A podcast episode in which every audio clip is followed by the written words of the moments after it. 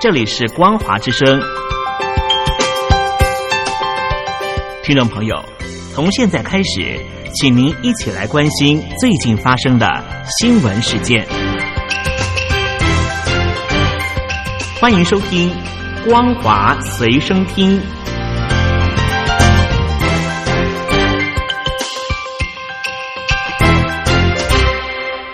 大陆听众朋友您好，欢迎您收听这节《光华随身听》，我是东山林，来关心美国大选。虽然美国的偏左派的媒体，像是《纽约时报》、CNN，一直唱衰特朗普总统的连任展望，不过根据民主研究所英国周日快报最新的民意调查显示。美国的二零二零年总统大选，现任总统特朗普获得百分之四十八民众的支持，而民主党候选人前副总统拜登只有百分之四十五，两人的差距只差到百分之三。而根据德国之声的分析，特朗普可以连任的几率是非常的高。总部设在华盛顿和伦敦的民主研究所曾经利用民调，精确的预测到了二零一六年美国大选的结果和英国脱欧的投票情况。周日快报报道说，最新的民调显示，原本领先的拜登犯下了大错，使得特朗普收获甚多。在全美大选中的六个关键摇摆州，两人一来一往，差距更大。特朗普获得了百分之四十九的支持，拜登只获得了百分之四十二，川普遥遥领先了七个百分点。值得注意的是，两党的造势带来的催票效果也不同。最新民调显示，共和党的全国大会之后，有百分之二十一的人更愿意支持特朗普，而民主党大会之后，却只有百分之六的人受到启发，更愿意支持拜登。而在美国总统大选呢，已经进入了倒数两个月的决战时刻。除了最新民调显示，除了特朗普的声势是急起直追，另一方面呢，在全球出售各项选举举宣传品的中国大陆浙江的义乌商城，也收到了大量特朗普竞选产品的订单。二零一六年成功预测川普当选的义乌指数反映特朗普的选举商品销售量大胜了拜登，显示出市场明显看好特朗普能够成功连任。而对于有大量的中国大陆的研究员到了美国窃取机密事件，美国国务院的国务卿啊，这庞佩奥接受媒体访问的时候表示。美国总统特朗普致力于阻止类似事件的发生，目前正慎重的考虑要限制中国学生和来自于中国大陆的研究人员到美国进行访问。美国的司法部就表示啊，有一名二十九岁的加州大学洛杉矶分校的中国籍的研究员叫关磊，涉嫌传输了敏感的美国软体和科技资料到中国大陆的国防科技大学。目前关磊已经遭到拘捕，并且加以起诉。而北京当局在世界各地所推出的千人计划，其中在澳洲就吸收了数十名的澳洲科学家参加北京当局的这项计划。澳洲的安全情报。组织也多次警告，千人计划可能会对国安构成威胁。而现在，澳洲国会情报和安全委员会正着手调查外国势力对澳洲公立大学和研究机构的干预。但是，北京当局否认曾经干预澳洲大学。澳洲的国会进行的调查将会围绕在大学资料被害、可疑的财务捐赠和批评北京政府人士遭到恐吓等一系列中国。实质影响澳洲校园的争议事件，并且关注澳洲的知识和技术是否被移转到敌对于澳洲利益的外国势力。除了大学之外，调查也会涵盖所有公立的研究机构和接受澳洲研究委员会等机构捐款的单位。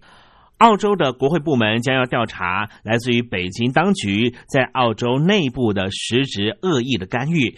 实际上，这种作为也出现在英国。英国下议院的外交事务委员会的主席董勤达近来非常关切香港议题，但是他公开指出，最近有好几封恐吓信直接寄到了他家里，信中要求他立刻停止发表反对中国的仇恨言论。并且要求他在英国外交政策事务上多说一些好话，避免未来的冲突和敌对。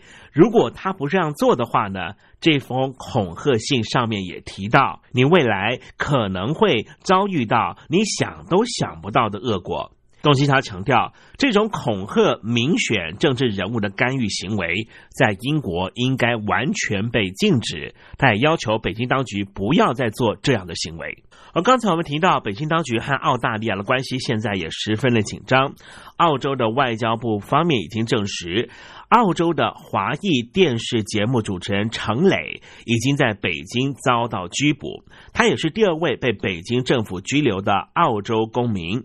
华裔的网络作家杨恒军去年一月因为涉嫌从事危害中国国家安全犯罪活动，遭到北京扣留。而这一次被扣留的程磊，他是一九七五年出生在。湖南的岳阳，十岁的时候就随着父母定居在澳洲。一九九四年获得了昆士兰大学的商学学位。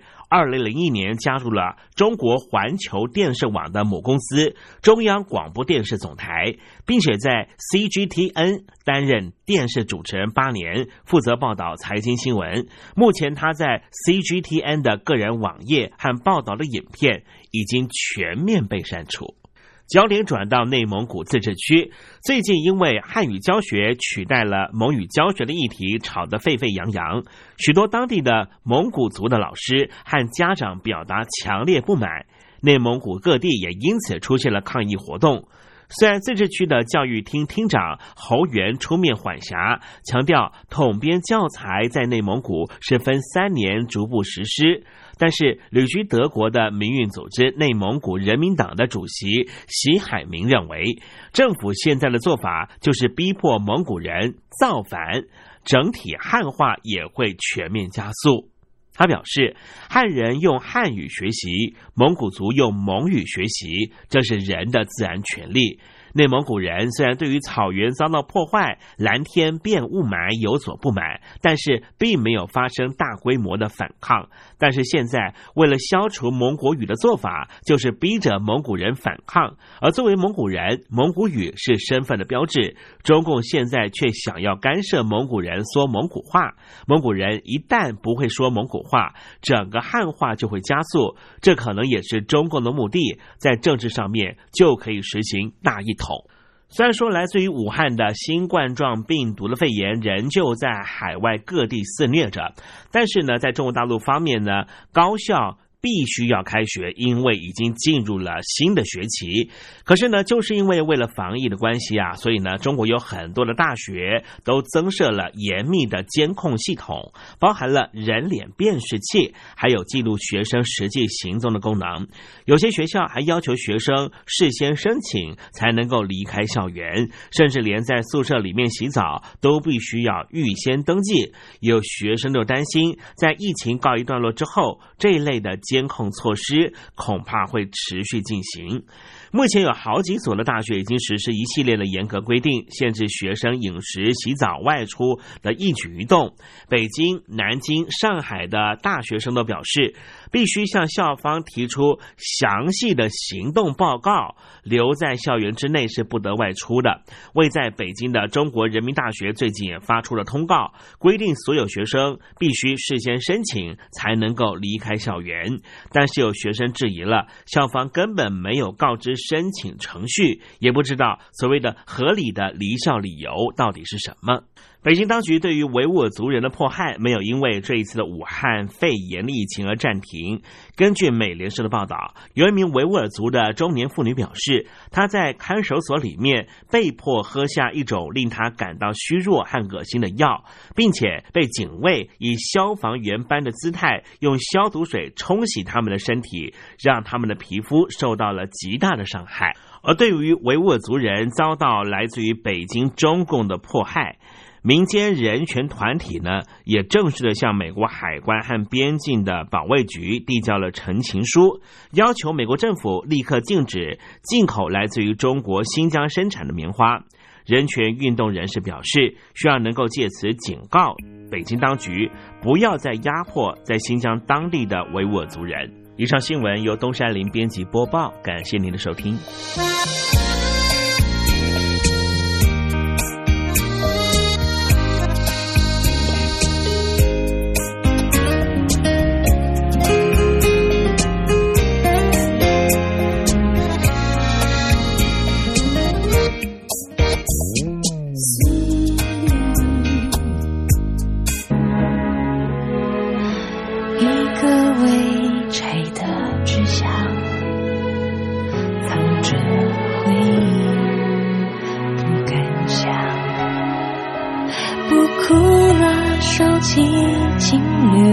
装，穿上新买黄色洋装，走出昨天，不再假装，算是开朗了吧？你可以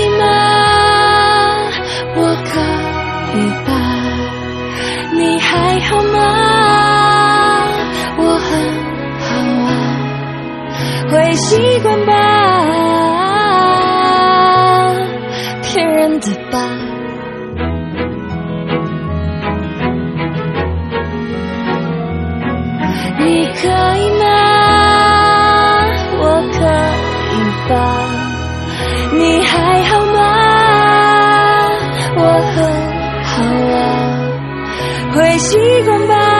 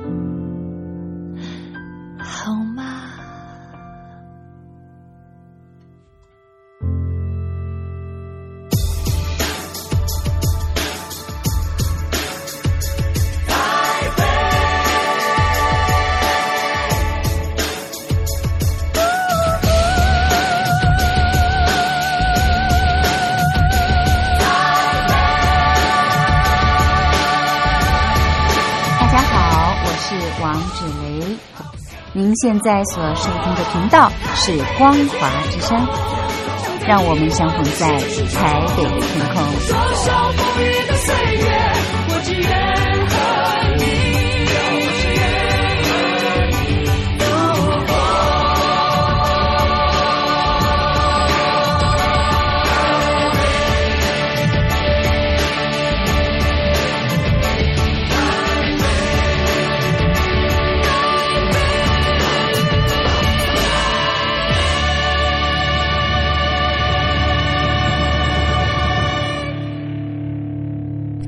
欣赏的是黄露欣带来的歌声《搬家》，很棒的两段话，我想也在今天节目当中跟听众朋友做分享。男人之美在于他的大度，女人之美在于她的善良，孩子之美在于他的天真，家庭之美在于他的和谐，生活之美在于品味，朋友之美在于真诚。看的是书，读的却是世界；品的是茶，尝的却是生活；走的是路，历练的是人生。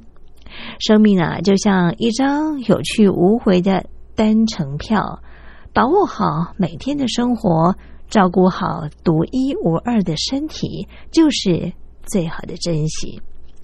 现在进入秋了，天凉了，早晚提醒大家。注意保暖。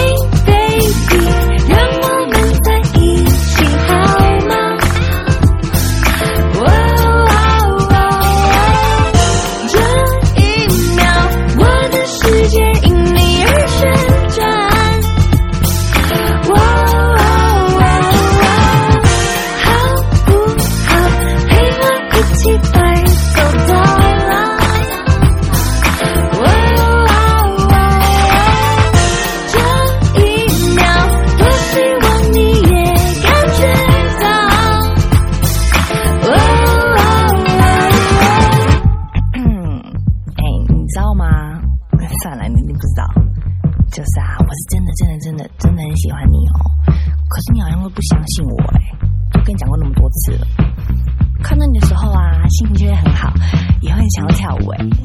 然后呃没了。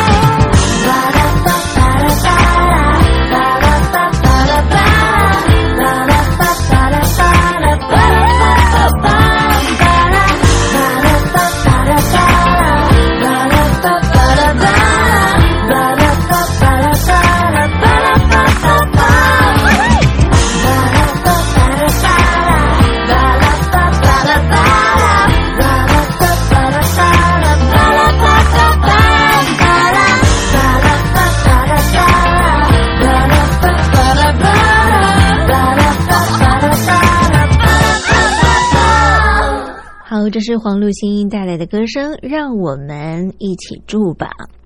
嗯，曾经呢，我们来看一下霍华德金森呢，他曾经做过了一项研究，是关于幸福的密码。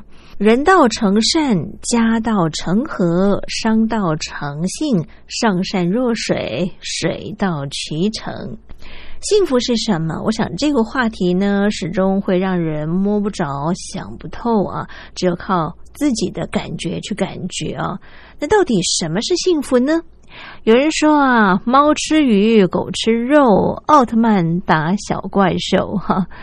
每个人呢对幸福都有自己不同的理解，但是科学界呢也一直在探索这个答案哦。在一九八八年四月份的时候呢，有一位二十四岁的哥伦比亚大学的哲学系博士霍华德金森，他对于一百二十一名自称是非常幸福的人呢，进行了一项调查，得出了这个世界上面有两种人是最幸福的，一种是淡泊宁静的平凡人，一种是功成名就的杰出者。在二十年之后呢，他回访了这一百二十一个人，结果他却陷入了深思了。到底人的幸福感是取决于什么呢？一九八八年四月份的时候，当年霍华德金森只有二十四岁，是美国哥伦比亚大学的哲学系博士啊。他毕业的论文当中的课题呢，就是研究人的幸福感取决于什么哈。为了完成这个议题呢，他向市民随机发送了一万份的问卷。在这个问卷当中呢，有详细个人的资料登记，还有五个选项：A 非常幸福，B 幸福，C 一般，D 痛苦，E 非常痛苦。好。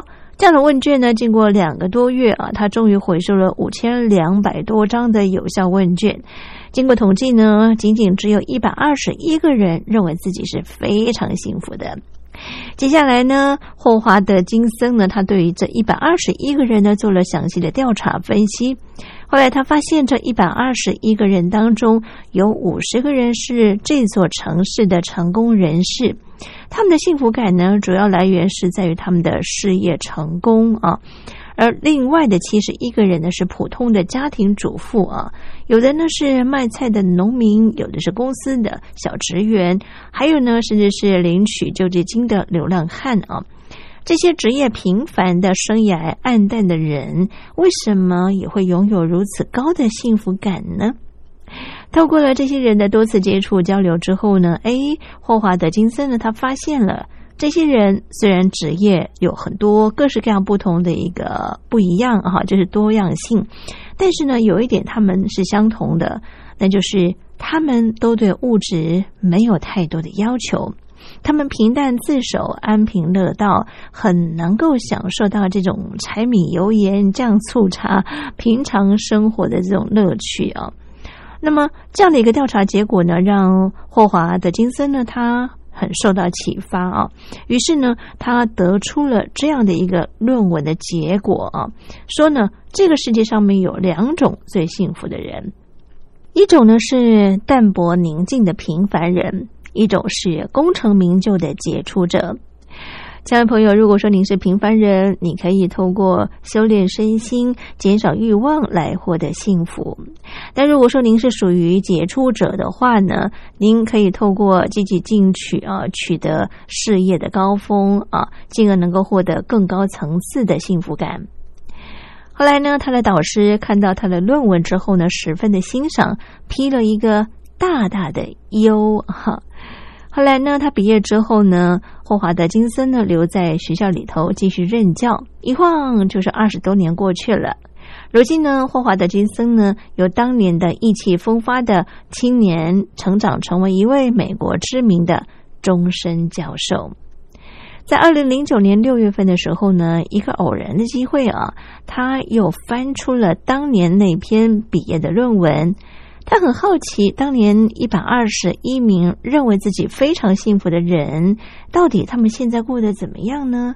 他们的幸福感还像当年那么样的强烈吗？于是呢，他把这一百二十一个人的联系方式呢，又再次的找了出来，花费了三个月的时间，对他们又进行了一次的问卷调查。结果呢，反馈回来了。当年那七十一名平凡的人，除了两个人去世之外呢，共回收了六十九份的调查问卷。而这些年来，六十九个人的生活虽然发生了些许的变化啊，他们呢，有的已经是跻身到了成功人士的行列当中，有的呢是一直过着平凡的日子，也有的人呢是在疾病当中、意外当中，哈，生活呢十分拮据啊。但是呢，他们的选项都没有变啊，仍然觉得自己是非常幸福的。而那五十名成功者的选项却发生了巨大的改变啊！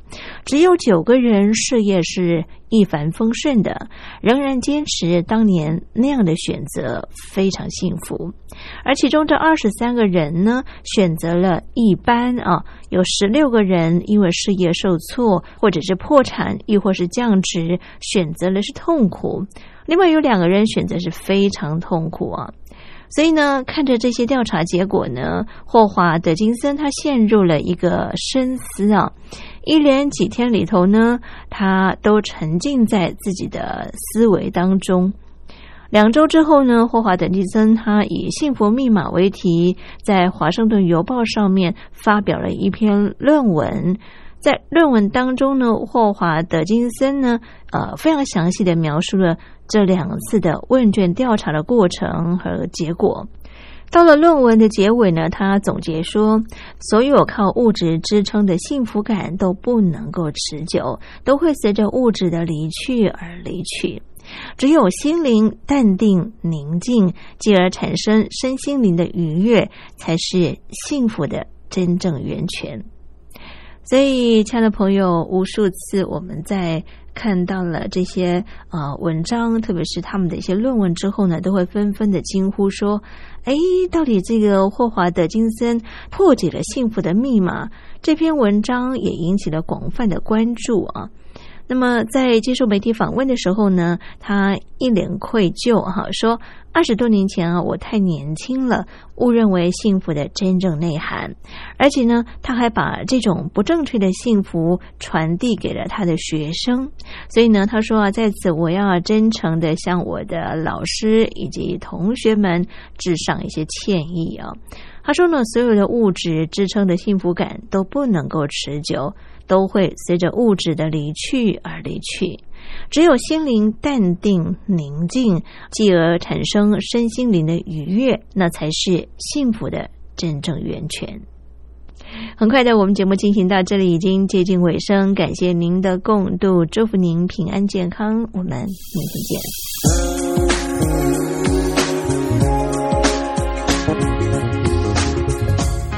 Hello，亲爱的朋友们，大家好，我是佑佳。一年一度的听友活动来喽！从七月一号开始到九月三十号为止，为期三个月的时间，举办了疫情面面观以及两岸如何大要进这两项主题的听友活动。在这一波的新冠病毒肺炎可以说是来势汹汹，大陆首当其冲。那么在这一波的疫情之下呢，大陆的人民感受最深，相信也体会最深。同时呢，也看到台湾医疗卫生及防疫优于全球的做法。邀请亲爱的朋友们，您可以分享自身的看见、体会、感想，或者您的感动。这是第一个议题，疫情面面观。那么第二项的主题呢，就是两岸如何大跃进。提到两岸的议题呢，一直是政府跟民间啊最关心的话题了。两岸未来如何发展？如何定位？如何大要进？非常欢迎亲爱的朋友，您可以来信抒发您的感想。只要来信分享集满五封不同的信件内容，就可以参加抽奖活动哦。我们在这次活动里面呢，佑家也准备了非常非常优质的台湾有机的茶叶。像现在呢，要喝到无毒健康的有机茶呢，是非常不容易的。所以呢，佑家希望能够将好东西和好朋友分享。欢迎亲爱的朋友们踊跃来信，来信越多，中奖机会就越大哦。好，来信的时候您可以寄到台北邮政一七零零号信箱，台北邮政一七零零号信箱，或者您也可以透邮电子邮件信箱寄到 l i l i 三二九小老鼠 m s 四五点 h i n e t 点 n e t，也就是 lily 三二九 eight m s 四五打 hi net 打 net。注明是要写给我又家收，又呢是一个宝盖头，里面一个有没有的有，富有的有，家呢是人字边一代家人的家，同时呢写明您的姓名、地址、邮编、联络电话及您的年龄相关的基本资料填写完整就可以喽。又家在这里期待您的来信。